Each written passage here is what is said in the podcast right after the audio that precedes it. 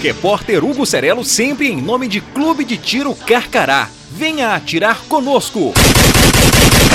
Vou provar pra esses caras que o bem é a maioria. Em Nova Serrana, um ladrão levou um tiro no bumbum. Ai, Huguinho. A alma cebosa estava no Novo Horizonte metendo o cano em trabalhadores. O cara chegou pelas costas, covardemente. Mas a casa caiu quando o sargento Gomercindo chegou no táxi do MacGyver. Pare aí onde está. O larápio desobedeceu a ordem de parada e sacou uma arma de fogo ameaçando atirar na guarnição. Mas esse cara é um covarde que tem que ser punido. Em legítima defesa, os homens da lei desceram o aço.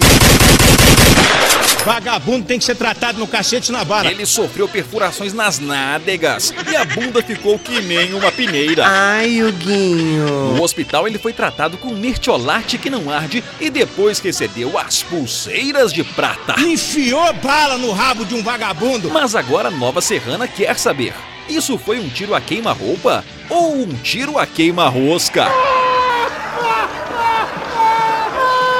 Já em Arcos, um decorador do crime foi em cana. Quem é o cantor? O vagabundo se passava por representante de uma empresa e levou sofás de alto valor. Lá vem o golpe! O bandoleiro deu golpe na praça, mas foi descoberto. Vamos ver ação policial. Os meganhas localizaram o sem vergonha nas quebradas do Jaraguá.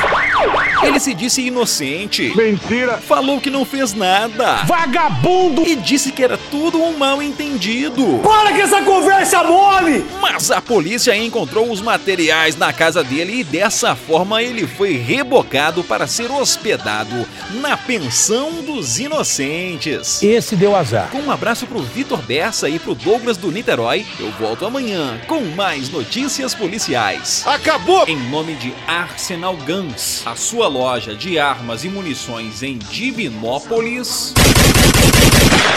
Informou aqui o repórter Hugo Cerelo.